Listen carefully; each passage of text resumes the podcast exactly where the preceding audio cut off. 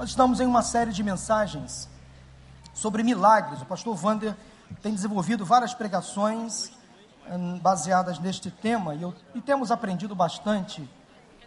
Quero pegar carona nesse assunto, nessa onda, destacar nesta manhã um grande milagre de Jesus registrado no Evangelho de João, no capítulo 11.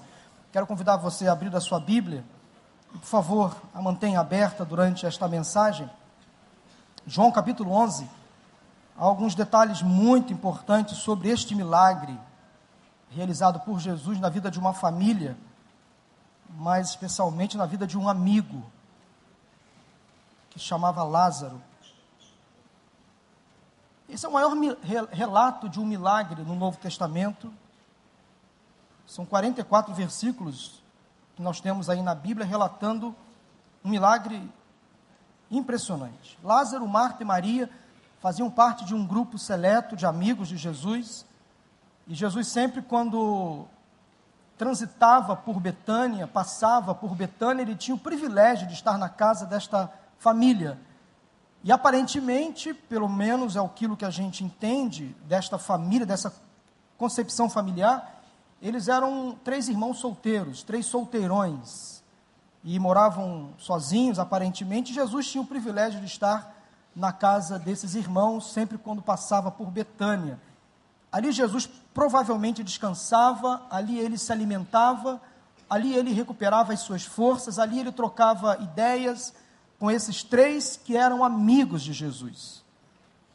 E aconteceu que Lázaro ficou doente. E o que você faz quando toma notícia, toma conhecimento de um amigo doente. É lógico que você se preocupa quando você tem um grande amigo enfermo, é logo que você logo se preocupa em visitar esta pessoa, em saber como ela está. Jesus, quando soube da doença de Lázaro, diz o texto, permaneceu dois dias no lugar onde estava. Infelizmente, quatro dias após ser sepultado, Jesus chegou a Betânia. E a morte de Lázaro fez com que muitos judeus fossem à casa de Marta e Maria para prestar condolências a essas duas mulheres. Meus irmãos e amigos, todo milagre operado por Deus, por si só, já é um grande acontecimento. Tanto os milagres de grande repercussão, como aqueles milagres menores, são grandes feitos de Deus, que merecem toda a nossa atenção. São como uma obra-prima, um espetáculo da bondade e da misericórdia do Senhor. Eu preciso afirmar que os milagres feitos por Deus, pelo Senhor, que estão registrados na Bíblia, nas Escrituras Sagradas, tanto no Antigo como no Novo Testamento, ainda estão sendo realizados nos dias de hoje. Se você crê em Jesus como Filho de Deus, sem dúvida alguma você pode continuar acreditando que os mesmos milagres que aconteceram no passado podem acontecer nos dias de hoje. Grandes coisas o Senhor tem feito entre nós e por isso nós estamos alegres. Somos fruto do milagre de Deus. Se eu pudesse agora abrir oportunidade para alguém contar um testemunho de uma bênção, de um milagre, de uma porta que se abriu, nós ficaríamos com certeza impressionados. Curas de doenças, restauração de vidas, casamentos e famílias, libertação de processos, pessoas oprimidas, pessoas que são, eram drogadas e agora libertas, são provas mais do que evidentes de que milagres não cessaram. Eles continuam acontecendo nos dias de hoje. E se pudéssemos dar continuidade aos escritos do Novo Testamento, com certeza nós escreveríamos muitos milagres de Jesus realizados entre nós. Que são provas mais do que evidentes de que o mesmo Deus que operou no passado opera no presente. Os milagres ainda estão sendo realizados por toda parte. Eu gostaria de dividir esse milagre de João capítulo 11, registrado nas Escrituras, o milagre da ressurreição de Lázaro, em três atos. Como uma grande obra, como um grande concerto de arte, eu quero destacar com vocês nesta manhã um milagre em três atos. E o primeiro ato do milagre que aconteceu na família, em destaque nas Escrituras Sagradas, em João capítulo 11, foi o ato da expectativa. Quero ler com você os versículos de 2 a 6, de João capítulo 11. Maria, sua irmã, era a mesma que derramara perfume sobre o Senhor e lhe enxugara os pés com os cabelos. Então as irmãs de Lázaro mandaram dizer a Jesus: Senhor, aquele a quem amas está doente. Ao ouvir isso, Jesus disse: Essa doença não acabará em morte, é para a glória de Deus, para que o Filho de Deus seja glorificado por meio dela. Jesus amava Marta, a irmã dela e a Lázaro. No entanto, quando ouviu falar que Lázaro estava doente, ficou mais dois dias onde estava. Lázaro adoeceu. Toda doença causa, tanto na pessoa afetada, como na família ou nos amigos mais íntimos, apreensão, preocupação, expectativa. Quando a doença bate à nossa porta, nós somos, ficamos incomodados, somos afetados pela dúvida, pela apreensão. Afinal, o que será que eu tenho? Qual será o diagnóstico médico? O que vai acontecer comigo? Será que vou precisar tomar remédios? Será que vou precisar enfrentar a fila no hospital? Será que eu vou ter médico para me atender? Não é mesmo, José Carlos? Que precisou, infelizmente, na última sexta-feira, ir a um hospital. Ele paga um plano de saúde e não pôde ser atendido porque não tinha médicos no hospital particular. Esta semana, uma jovem faleceu em nossa cidade, vítima de apendicite. Apêndice suturou, infelizmente ela morreu no hospital particular aqui no bairro próximo. A doença está doente, a saúde está um caos. E quando, quando ficamos doentes, e quando temos plano de saúde ou não, parece que agora tudo está nivelado, nós ficamos preocupados. Será que a medicina vai dar jeito? Será que há médicos para me atender? Será que há medicamentos que podem me socorrer neste momento de dificuldade? Será que o tratamento é confiável? Será que vale a pena uma segunda opinião? A família sofre junto, a vida para. E o paciente vive cada dia um novo dia, uma nova expectativa. O que será de mim, afinal? E o texto diz que Lázaro adoeceu. Não sabemos ao certo a origem da doença de Lázaro, mas ele ficou doente. E você vai concordar comigo que a doença é uma experiência humana universal. Todos nós podemos ser atingidos por doenças. Doenças podem atingir bebês, recém-nascidos, crianças, adolescentes, jovens, adultos, idosos, ricos ou pobres. Todos, sem exceção, podem ser vítimas de uma doença, de um mal-estar. Doenças acontecem com todas as pessoas, mas há aquelas doenças que são para a morte. Há outras que não são para a morte. Doenças podem atingir os amigos mais íntimos de Jesus, os crentes mais fiéis podem ser acometidos de doenças, conforme o texto aqui nos sugere. Lázaro adoeceu e aquele mal passou a ser uma experiência traumática para toda a família. A urgência de Marta em chamar Jesus talvez nos mostra a gravidade da situação de saúde de Lázaro. As, as doenças colocam-nos em contato com a nossa finitude e fragilidade. Nós não temos domínio total sobre a nossa vida, sobre o nosso corpo, sobre a nossa saúde.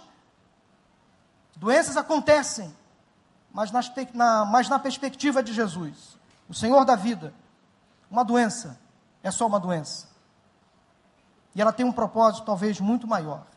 Pode servir para a glória de Deus perspectiva de, de, de Deus, um câncer pode ser apenas um câncer. Ele pode usar o câncer para glorificar o seu próprio nome. Logo assim que soube da doença do amigo Lázaro, Jesus disse: Essa doença não acabará em morte, é para a glória de Deus, para que o Filho de Deus seja glorificado através dela. O texto diz então que quando soube da doença, Jesus demorou dois dias no lugar onde estava. Ele estava próximo a Betânia aproximadamente 12 quilômetros de distância.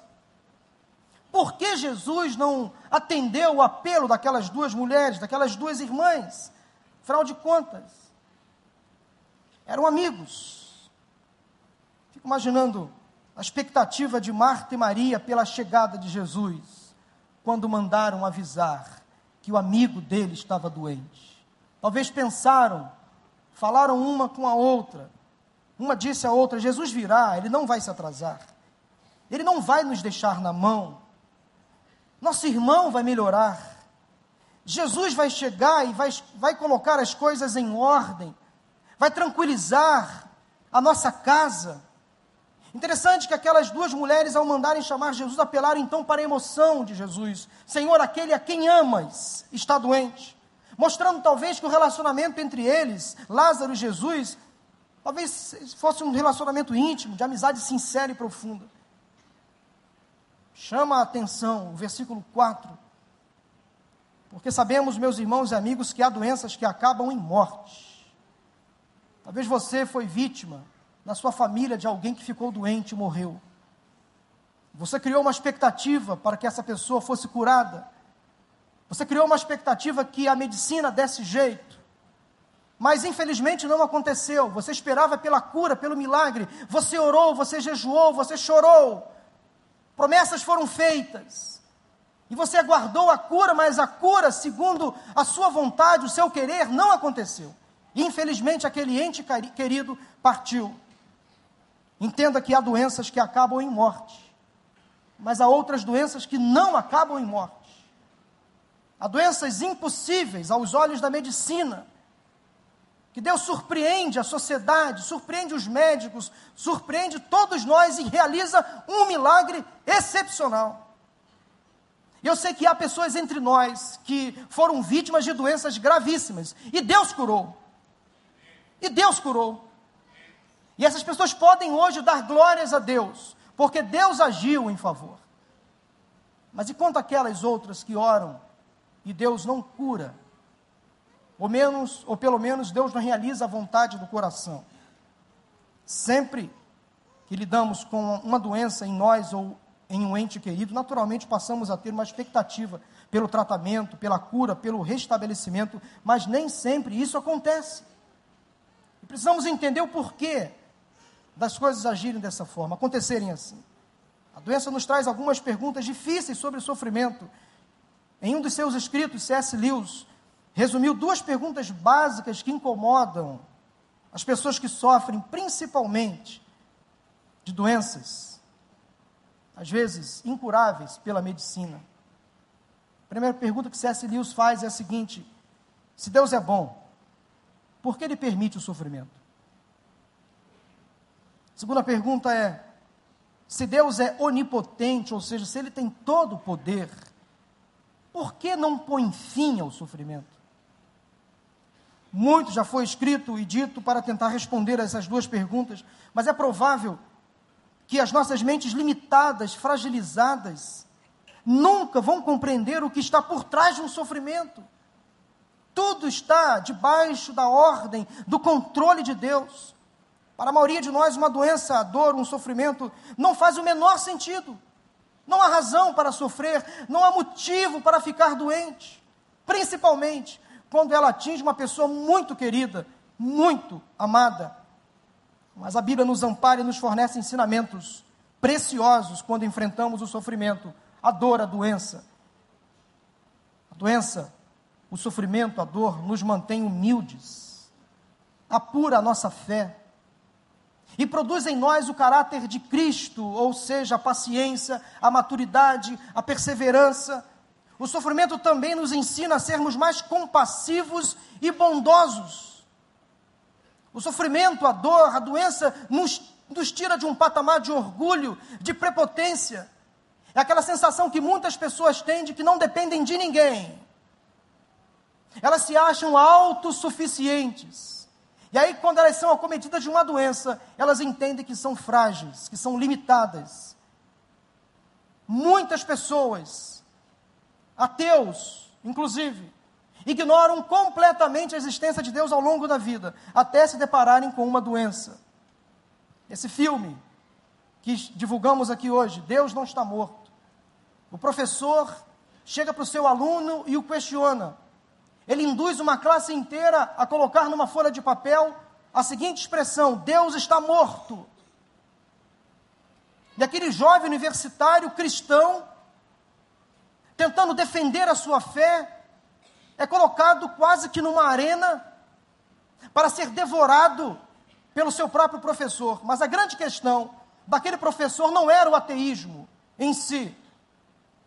A grande questão é que ele carregava no seu coração uma mágoa muito profunda no seu coração. E você vai descobrir isso ao assistir o filme. Está pensando o quê? Todo ateu carrega dentro de si uma mágoa muito profunda com Deus. Não há razão, de forma lógica, humanamente falando, não há razão de desconfiarmos da existência de Deus. Há algo por trás. Há algo que incomoda o coração humano, que leva esta pessoa a se declarar ateu. Mas, na verdade, ela tem no fundo do seu coração uma grande mágoa com o Criador. E o Criador responde. O Criador dá, dá respostas. E para você descobrir qual o motivo da mágoa, ou qual a razão do ateísmo do professor do filme, assista. Deus não está morto. E você vai poder, ao final do filme, usar as redes sociais, usar a mídia, para divulgar esta grande verdade absoluta, incontestável. Deus não está morto. O mesmo Deus que agiu no passado, ele age no presente. Se for preciso, para a glória dele, para a manifestação do poder dele, ele ressuscita mortos, ele cura os enfermos, ele restaura casamentos fracassados, ele faz um divorciado se casar de novo com a mesma mulher. Ele tira os filhos das drogas. Ele faz milagres ainda hoje. Ele cura aqueles que estão com vírus da AIDS, se for para a glória dele, ele vai curar. Ele cura aquele que está com câncer, se for para a glória dele, ele vai curar. Mas entenda, se ele não curar, ele vai continuar sendo Deus. Ele não muda. No sim ou no não, ele continua sendo Deus. Ele não muda. Deus é Deus, em toda época, em todo tempo. Deus não está morto. Ou seja, Deus continua ativo, continua cuidando deste mundo. Nada foge ao controle do Senhor, nenhuma doença, nem a morte foge ao controle de Deus. Eu não sei para quem o Espírito Santo vai revelar essa palavra agora. Agora. Mas há pessoas entre nós que estão doentes que receberam um diagnóstico de uma doença incurável. O Espírito Santo vai testificar no seu coração se essa palavra é para você. Esta doença não acabará em morte. É para a glória de Deus, para que o nome do Senhor seja glorificado através dela. Mas se porventura há pessoas entre nós doentes, que não serão curadas, pela vontade soberana de Deus, Deus continuará sendo Deus. Ele não vai abandonar você, não vai deixar de amar você. Mas há pessoas que aqui estão nesta manhã serão curadas para a honra e para a glória do Senhor. Uma doença não é nada para o Senhor Jesus. Crie essa expectativa santa, sim. Aguarde a chegada de Jesus. Ele vai bater a minha porta, Ele não vai se atrasar, Ele vai agir no momento certo. Continue clamando com fé. Creia no poder da oração, creia no Deus do impossível. Nós cremos num Deus que faz milagres. Nós cremos num Deus que faz milagres. Portanto, o primeiro ato desse milagre ocorrido na vida de Lázaro foi o ato da expectativa. O ato da expectativa. Crie uma expectativa saudável. Aguarde com paciência no Senhor. Não se desespere quando a doença bater a sua porta. Quando o prognóstico for o pior possível. Aguarde confiantemente no Senhor. Isaías 38, 17 diz assim: Foi para o meu benefício que tanto sofri.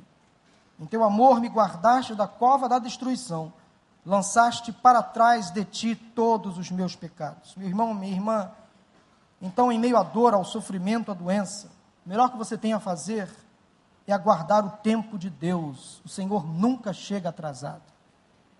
Segundo ato do milagre conforme lemos na palavra em João capítulo 11. Enquanto o primeiro ato era a expectativa, o segundo ato é a realidade. O que aconteceu naquela família? A morte chegou. Vamos ler dos versículos 17 ao 26 de João capítulo 11. Ao chegar, Jesus verificou que Lázaro já estava no sepulcro havia quatro dias. Betânia estava a cerca de três quilômetros de Jerusalém e muitos judeus tinham ido visitar Marta e Maria para confortá-las pela perda do irmão. Quando Marta ouviu que Jesus estava chegando, foi encontrá-lo, mas Maria ficou em casa. Disse Marta a Jesus: Senhor, se estivesses aqui, meu irmão não teria morrido. Mas sei que, mesmo agora, Deus te dará tudo o que pedires. Disse-lhe Jesus: O seu irmão vai ressuscitar. Marta respondeu: Eu sei que ele vai ressuscitar na ressurreição no último dia. Disse-lhe Jesus: Eu sou a ressurreição e a vida. Aquele que crê em mim, ainda que morra, viverá.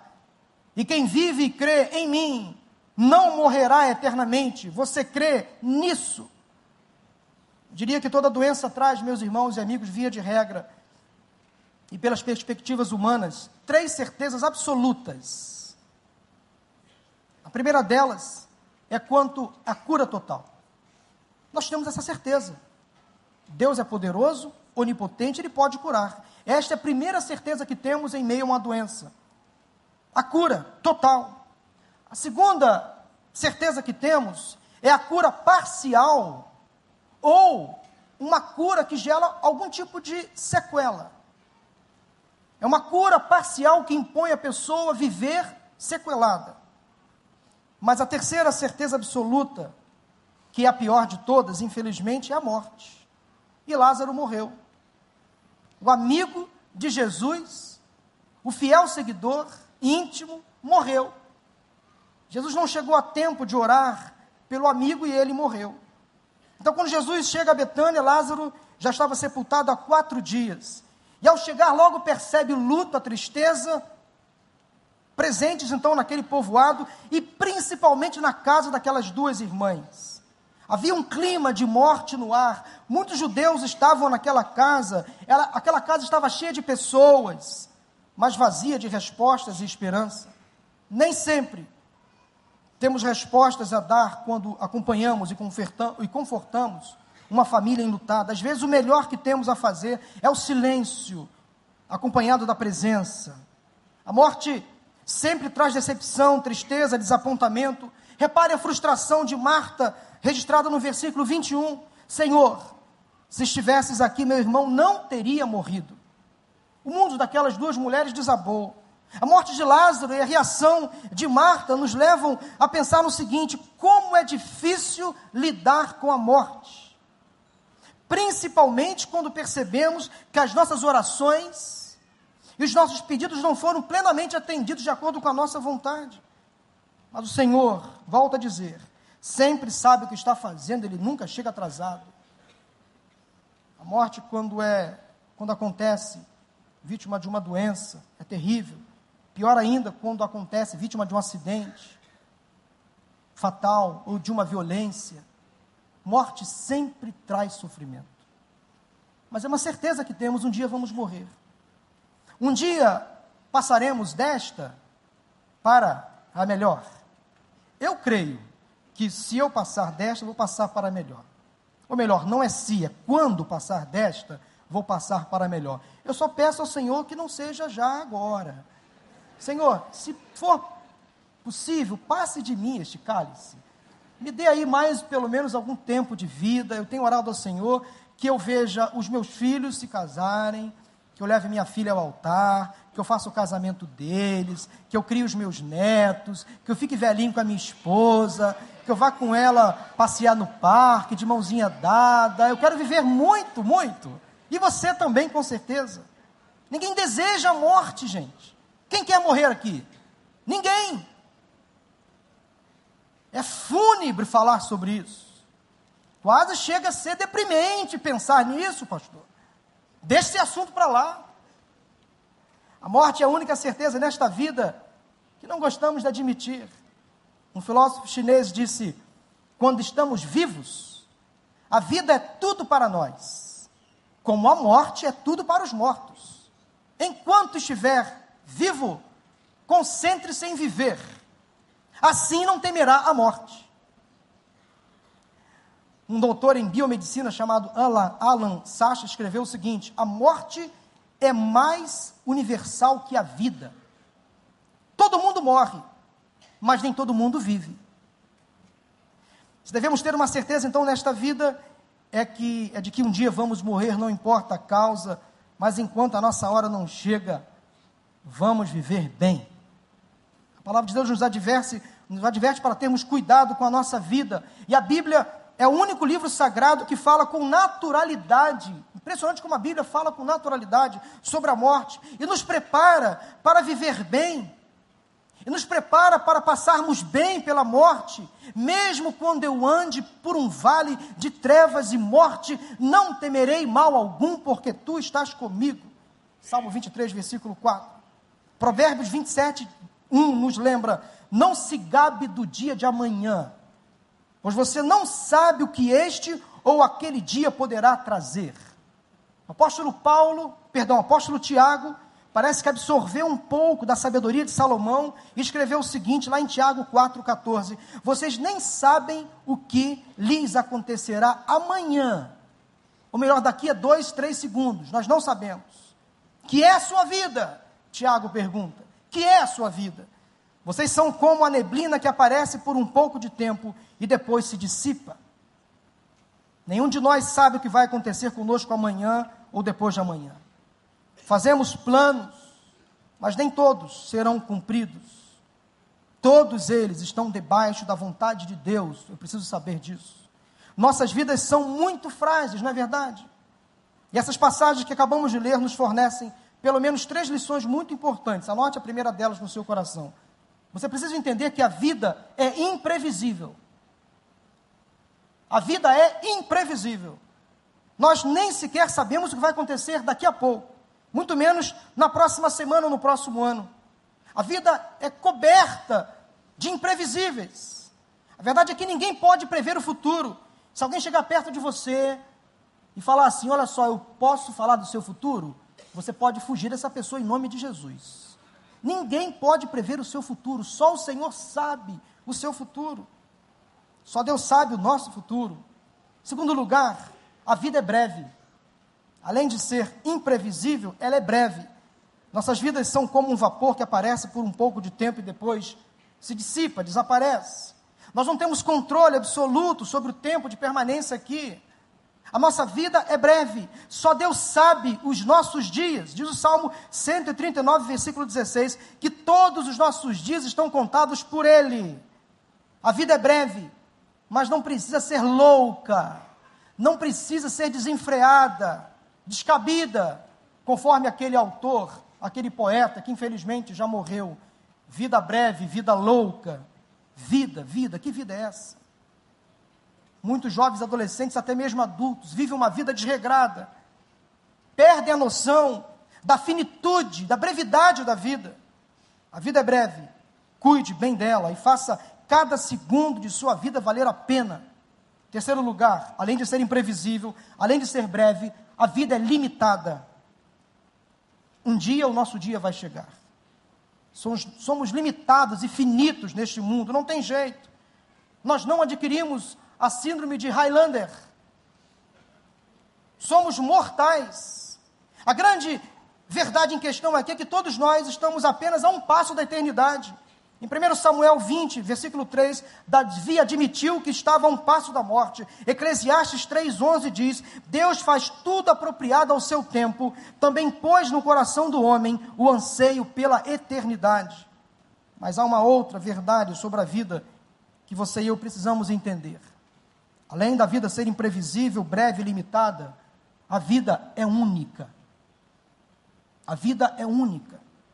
Hebreus 9, 27 diz: da mesma forma, como o homem está destinado a morrer uma única vez, e depois disso a enfrentar o juízo. À luz da Bíblia, preste atenção no que eu vou dizer agora.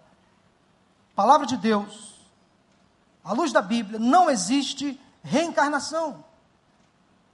Não existe voltar e viver novamente aqui. Nós nascemos e morremos apenas uma vez. Agora, nessa vida imprevisível, breve, limitada e única, temos a melhor oportunidade concedida ao ser humano.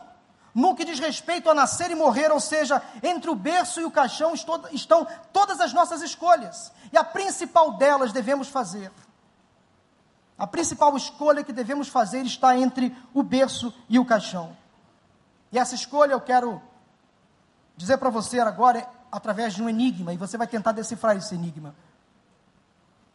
Que é o seguinte: quem nasce uma vez, morre duas. Mas quem nasce duas vezes, morre apenas uma. Você é bom de decifrar enigmas? Tente decifrar, senhor? Quem nasce uma vez, morre duas. Mas quem nasce duas vezes, morre apenas uma. Troque figurinha com quem está ao seu lado. Vai lá, troque figurinha. É isso mesmo, converse com quem está ao seu lado. Que negócio é esse? Que enigma é esse? Tente descobrir a razão desse enigma. Quem nasce uma vez, morre duas. Mas quem nasce duas vezes, morre apenas uma.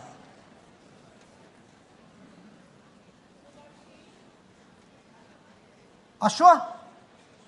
A questão é: quem nasce apenas do nascimento natural está condenado a morrer duas vezes, a morte física e a morte espiritual. Mas quem nasce de forma natural e quem nasce do espírito, quem recebe Jesus como Senhor e Salvador, é nova criatura, morre apenas uma, só passa pela morte física, porque a vida eterna está garantida em Jesus. Amém? Quantos aqui vão morrer apenas uma vez? Eu também. Estou dentro. Já nasci duas.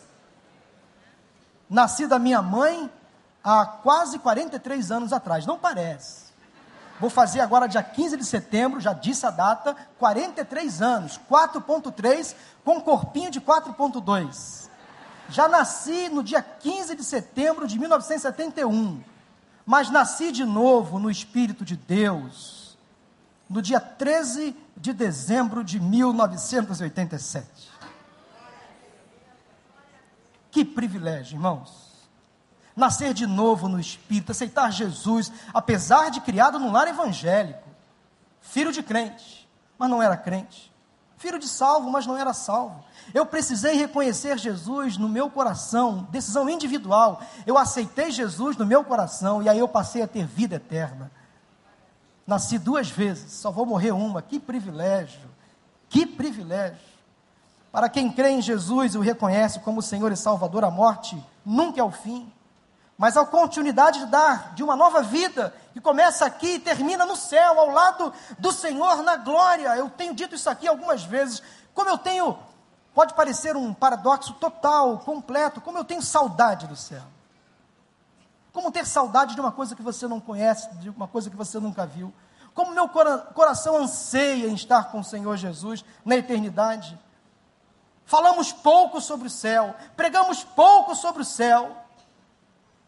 As nossas canções falam pouco sobre a vida eterna muito sobre a vida terrena, muito sobre prosperidade e bens materiais, mas pouco sobre a vida ao lado de Jesus, pouco sobre salvação. Quero dizer uma coisa para você: salvação é para aqueles que confessam Jesus como Senhor e Salvador. É apenas para essas pessoas, à luz da palavra de Deus. Portanto, enquanto você está vivo, a questão é: você está vivo? Está respirando? Então você está vivo. A questão é: enquanto você vive, viva bem, continue vivendo. Quer saber mais? Faça aqui uma lista, uma sugestão de coisas para você fazer enquanto você está vivo. Guarde isso no seu coração. Perdoe. Peça perdão. Faça as reparações necessárias, né, Pastor Daniel? Faça os reparos dos erros que você causou. Deixe de ser centrado em si mesmo. Pare de ser ranzinza. Deixe de ser materialista. Está guardando? Procure as pessoas a quem você ama e viva bem com essas pessoas. Deixe as preocupações de lado. Seja generoso, intensifique o seu relacionamento com Deus. Ame a vida, ame viver. Quer mais? Dicas? Vá ao médico regularmente. Cuide da sua saúde. Livre-se dos vícios que só corroem, corrompem a sua saúde física.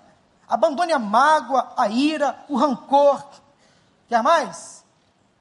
Abrace mais, beije mais, sorria mais. Tire o estresse, tire a correria do dia a dia, reduza um pouco a marcha. Quem sabe você vai sair daqui hoje tendo um novo comportamento, valorizando mais a sua vida, os amigos, a sua família, o seu Deus. Valorize as coisas mais simples da vida, a vida passa rápido. E às vezes muitos de nós ficamos tão presos às coisas tão pequenas. Criamos iras às vezes, discórdias sem nenhuma necessidade.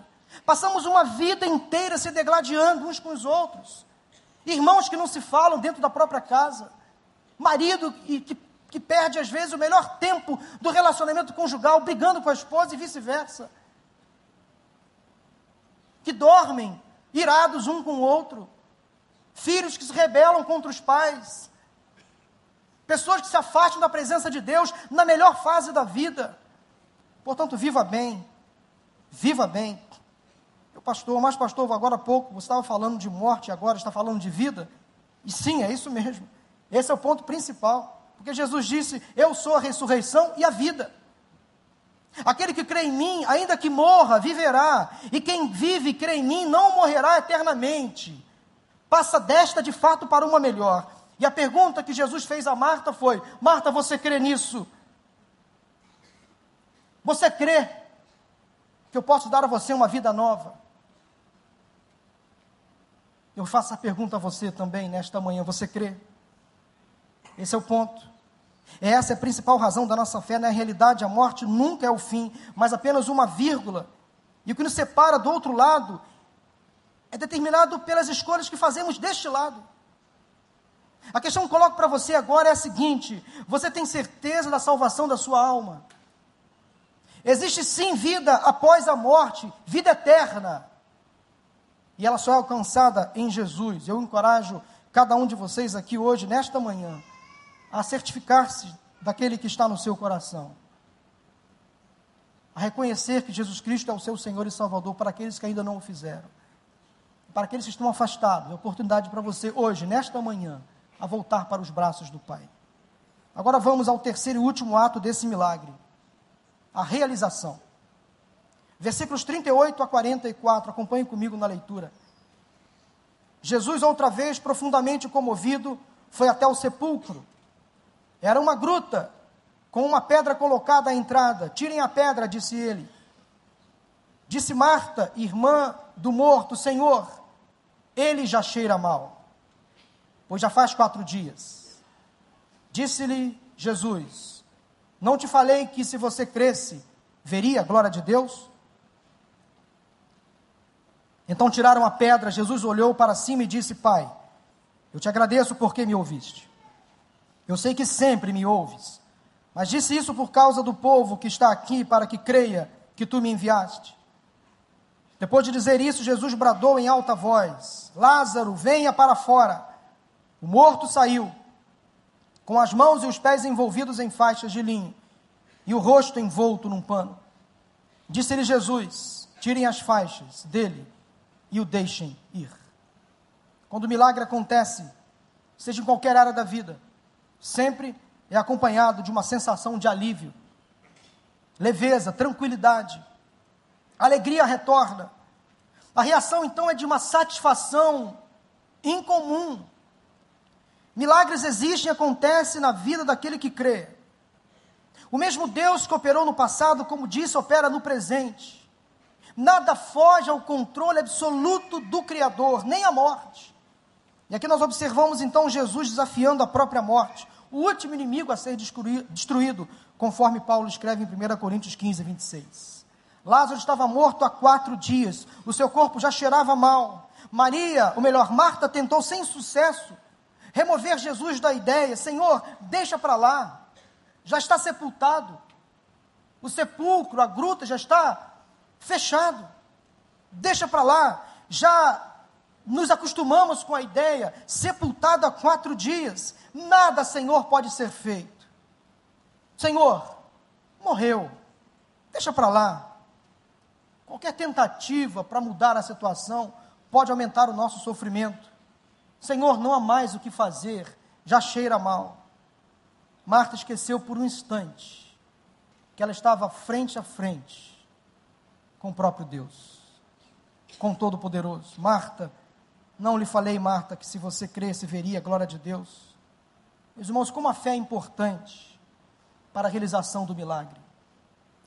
Às vezes impedimos o agir de Deus em nossas vidas por falta de fé. Não cremos o suficiente, ou cremos até a página 3. Somos oscilantes, somos fracos, confiamos, mas não confiamos tanto. Mas não basta apenas confiar. A nossa fé tem que ser acompanhada de ação. Marta precisava acreditar que o morto poderia ressuscitar. Mas uma coisa deveria ser feita antes da ressurreição de Lázaro. Elas deveriam providenciar a retirada da pedra. Tirem a pedra, sabe o que é isso? É ação, é atitude, é vontade, é fé acompanhada de ação, é desejo de mudança. Jesus não fez o que os outros, apenas os outros podiam fazer, nem antes, nem depois do milagre. Para o morto ressuscitar, foi preciso antes que Marta e Maria providenciassem a retirada da pedra. Jesus poderia ter dado uma ordem, como o próprio Deus, Todo-Poderoso do lado de fora mesmo do sepulcro. A pedra poderia ser removida sozinha. Ele tinha esse poder. Com apenas uma palavra, uma ordem, o morto poderia sair de dentro daquela gruta. Mas ele quis nos ensinar que para vermos o milagre acontecer, nós precisamos fazer a nossa parte. O que você tem feito para o milagre acontecer na sua vida? Não importa a área. Para o milagre acontecer no seu casamento, para o milagre acontecer na sua saúde física ou na sua saúde emocional. O que você tem feito? Tem coisas que só Deus pode fazer. Deus só faz o impossível e o possível também, mas o impossível é dele. O possível é conosco.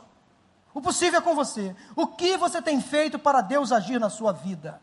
Saia do marasmo, saia da desconfiança, tenha fé e haja. Haja para o milagre acontecer. A realidade é essa. O milagre é acompanhado de fé e de ação. Você tem feito a sua parte para o milagre de Deus acontecer na sua vida? Quem sabe você hoje precisa de um milagre.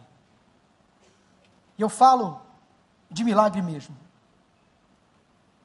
Talvez a sua doença, uma doença física ou mesmo emocional. Talvez o milagre que você precisa é no seu casamento, é nos seus negócios, é nos seus estudos.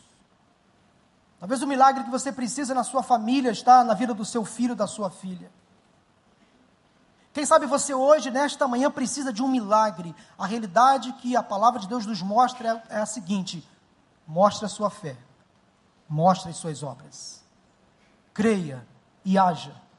O milagre está diante apenas do Senhor.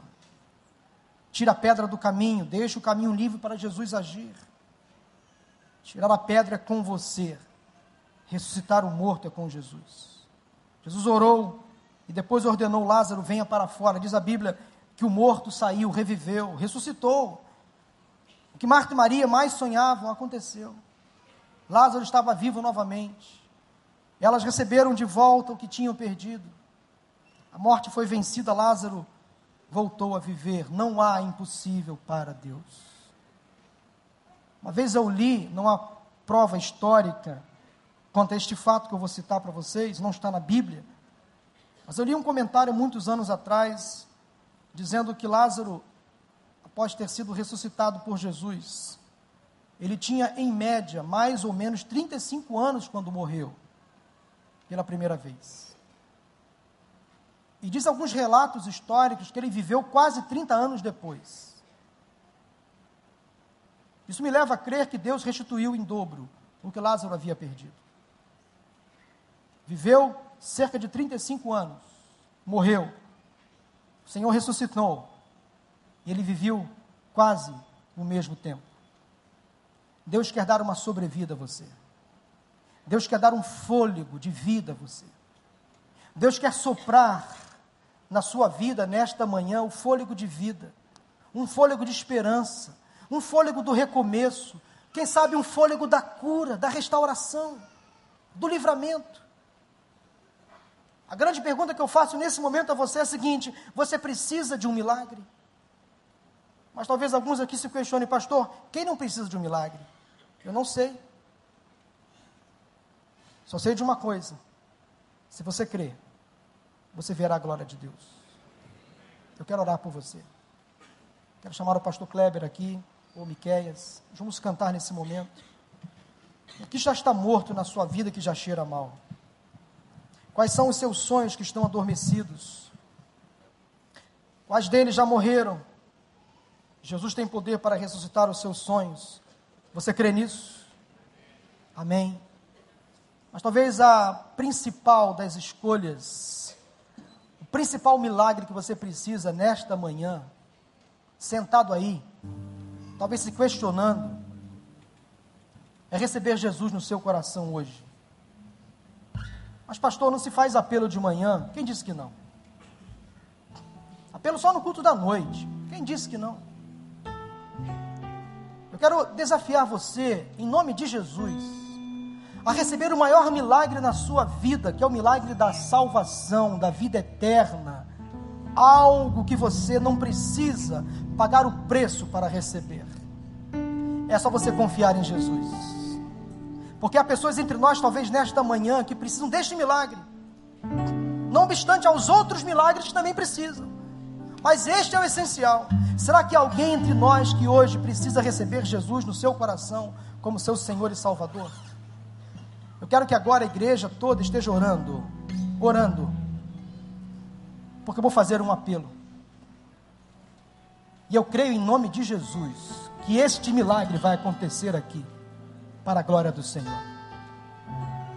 Se há entre nós alguém que precisa receber Jesus hoje no seu coração como Senhor e Salvador e ter acesso à eternidade ao lado do Pai, ou alguém já assumiu esse compromisso um dia, mas se desviou e percebe que é momento de voltar. Eu quero conclamar você, convidar você, desafiar você agora em nome de Jesus a romper com todo pessimismo, com toda barreira e aceitar Jesus definitivamente, hoje, como seu Senhor e Salvador alguém que quer fazer essa decisão agora, em nome de Jesus, pode levantar assim a sua mão, eu vou orar por você. Pode levantar, pode levantar. Deus abençoe, moça. Mais alguém? Deus abençoe, Deus abençoe, Deus abençoe, Deus abençoe. Pode levantar, Deus abençoe. Aqui no centro, Deus abençoe. Há mais aqui nesse lado, pode levantar, Deus abençoe, moça. Há mais alguém aqui? Deus abençoe lá atrás. Pode levantar a sua mão dizendo, pastor, eu quero Jesus na minha vida. Deus abençoe, moço. Eu aceito, Deus abençoe, Deus abençoe. Pode levantar a sua mão bem alta, assim. Amém. Graças a Deus. Deus abençoe. Amém. Eu vi. Amém. Muitas pessoas. Muitas pessoas. O segundo apelo que eu quero fazer agora é por pessoas que precisam de um milagre no físico e na alma. Nós vamos orar agora por cura. Se alguém entre nós doente e precisa de um milagre de Deus na sua saúde física ou emocional, nós vamos orar para que Deus realize milagres. O nosso papel é orar. Quem faz o milagre é o Senhor. Estamos na dependência dEle. Se alguém entre nós quer ser curado de uma doença física ou emocional, não importa, basta você crer e deixar o restante com o Senhor. Levante a sua mão, em nome de Jesus. Amém. Muitas pessoas, é isso aí. É isso aí. Você está crendo que Deus tem poder para te curar. Graças a Deus por isso. Louvado seja o nome do Senhor. Alguém que precisa de um milagre, alguém da sua família, um filho que não está aqui, uma filha que se perdeu, um marido que está distante, um casamento que fracassou negócios que naufragaram, são milagres da vida de outras pessoas ou de outras formas. Você quer esse milagre? Levante a sua mão em nome de Jesus. Louvado seja o nome do Senhor. Muitas pessoas. Quero convidar agora todos vocês agora a se colocarem de pé, em nome de Jesus. Eu quero fazer um convite especial. É claro que não dá todas as pessoas aqui à frente, foram muitas pessoas que levantaram a mão, mas de forma prioritária, aqueles que aceitaram o primeiro convite que eu fiz, que receberam Jesus hoje como seu Senhor e Salvador, eu quero desafiar você a sair do seu lugar. Aqueles que hoje confessaram Jesus como Senhor e Salvador, que estão voltando para a casa de Deus, sai do seu lugar, vem aqui à frente. Todos vocês que levantaram a mão, pode sair do seu lugar, enquanto o pastor Miquel vai louvar, sai do seu lugar e vem aqui. E quem mais desejar? Quem mais desejar, em nome de Jesus, louvemos ao Senhor. Pode vir em nome de Jesus. Pode vir. Quando brilha o sol, Podem vir em nome de Jesus. Os conselheiros. você Amém. Valeu. Podem vir. Quando mal, então Podem vir em nome de Jesus. Aquelas pessoas que hoje está confessam Jesus como seu Senhor e Salvador. Do seu Quando lugar. Pode vir aqui. Pode vir. Quando dizes não, Pode vir em nome de Jesus. sua Amém. Deus abençoe. Quando em silêncio está. Podem vir em nome de Jesus. Será sempre Deus e sempre me amarás. Não desampararás,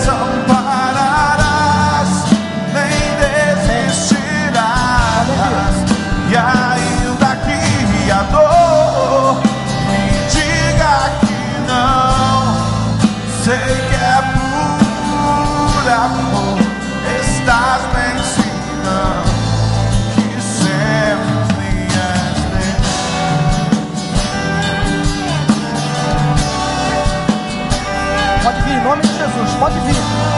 Você que aceita Jesus no seu coração hoje como Senhor e Salvador, sai do seu lugar. O maior milagre é este. É o milagre da vida eterna. Sai do seu lugar. Em nome de Jesus. Pode vir. Vamos cantar do início. Preste atenção na letra dessa música. Quando brilha o sol, ou se a chuva vem, quando estou mal, então, se tudo está bem, quando dizes sim, quando dizes não, se a tua voz ou não. Quando em silêncio estás,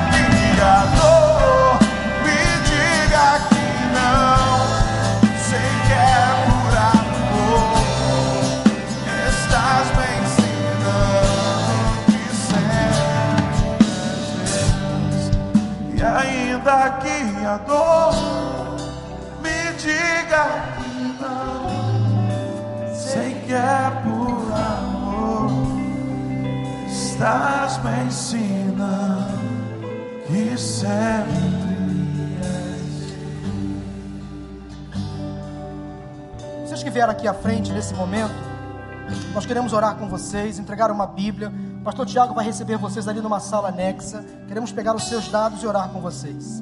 Mas olha só que coisa interessante que eu percebi no versículo 45 de João, capítulo 11. Diz assim: Muitos dos judeus que, vinham visi- que tinham ido visitar Maria, vendo o que Jesus fizera, creram nele. Vocês são a representação daqueles que foram à casa de Marta e Maria, que viram o milagre e acreditaram em Jesus. Vocês estão recebendo a salvação por, por causa daquilo que Jesus fez na vida de outras pessoas e na vida de vocês automaticamente a partir de hoje. Que Deus nos abençoe. Eu vou orar por vocês agora. Sejam felizes em nome de Jesus. Uma menino aqui, um menino aceitando a Jesus, entendeu a mensagem? Eu vou orar nesse momento. Há pessoas agora que estão enfermas, meus irmãos. Vamos orar para Deus curar essas pessoas. Eu creio que Deus vai curar a gente aqui. Eu creio que pessoas que entraram aqui doentes serão surpreendidas nos próximos dias. Os médicos vão se surpreender. Os exames vão mostrar outra coisa. Deus vai te salvar. Esta doença não é para a morte. É para que o nome do Senhor seja glorificado através dela. Creia nisso em nome de Jesus. Ó oh, Deus, ouve a oração do teu povo, Pai. Pessoas aqui nesta manhã estão aflitas porque receberam uma notícia que abalou. Uma doença, Senhor, que tirou o sono, tirou a paz. Essas pessoas confiam no poder da medicina, confiam, Deus, nos médicos, nos medicamentos, sabem que os exames ajudam, mas elas também sabem, ó Deus, que o impossível só o Senhor pode fazer. Deus, se for para a tua honra e para a tua glória, cure essas pessoas em nome de Jesus. Cura toda doença física, emocional, tira a depressão, a ansiedade, as síndromes mais variadas. Deus, tira o câncer, tira a diabetes, tira o tumor, restaura a saúde física do teu povo do teu povo que clama por misericórdia. Senhor, dê um fôlego de vida a essas pessoas. Anime o coração, restaure a alma do ferido, do abatido, do caído. Deus, quem sabe casamentos entraram aqui hoje cheirando mal. Há muitos dias vivendo um período de morte, de luto, de miséria. Deus restaura em nome de Jesus. Filhos, ó Deus, rebeldes, envolvidos com as drogas, más companhias Deus liberte em nome de Jesus. Se alguém é oprimido, quem sabe até mesmo processo por Satanás, que seja liberto em nome de Jesus. Traga cura, restauração, libertação no meio do teu povo. Ó Deus, finalmente, obrigado porque hoje houve salvação neste lugar. O principal milagre aconteceu nesta manhã. Vidas receberam Jesus no coração como Senhor e Salvador. Ó Deus, batiza com teu Santo Espírito, Senhor. Que através delas outras pessoas possam ver também a tua glória. Obrigado pela, pelo culto desta manhã, pela, pelo fato de sentirmos a tua presença. Leva-nos agora em paz e segurança para os nossos lares. Que logo mais, tarde ou noite, estejamos aqui mais uma vez para ouvirmos a tua voz. Em nome de Jesus. Amém. Amém. Deus abençoe.